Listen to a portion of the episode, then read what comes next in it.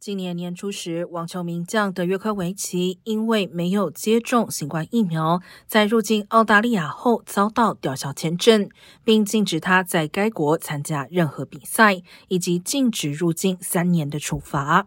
不过，一个月前，澳大利亚政府宣布解除入境禁令。澳大利亚网球协会周三并且证实，德约科维奇将参加一月在澳洲举行的阿德莱德国际网球锦标赛和澳网公开赛。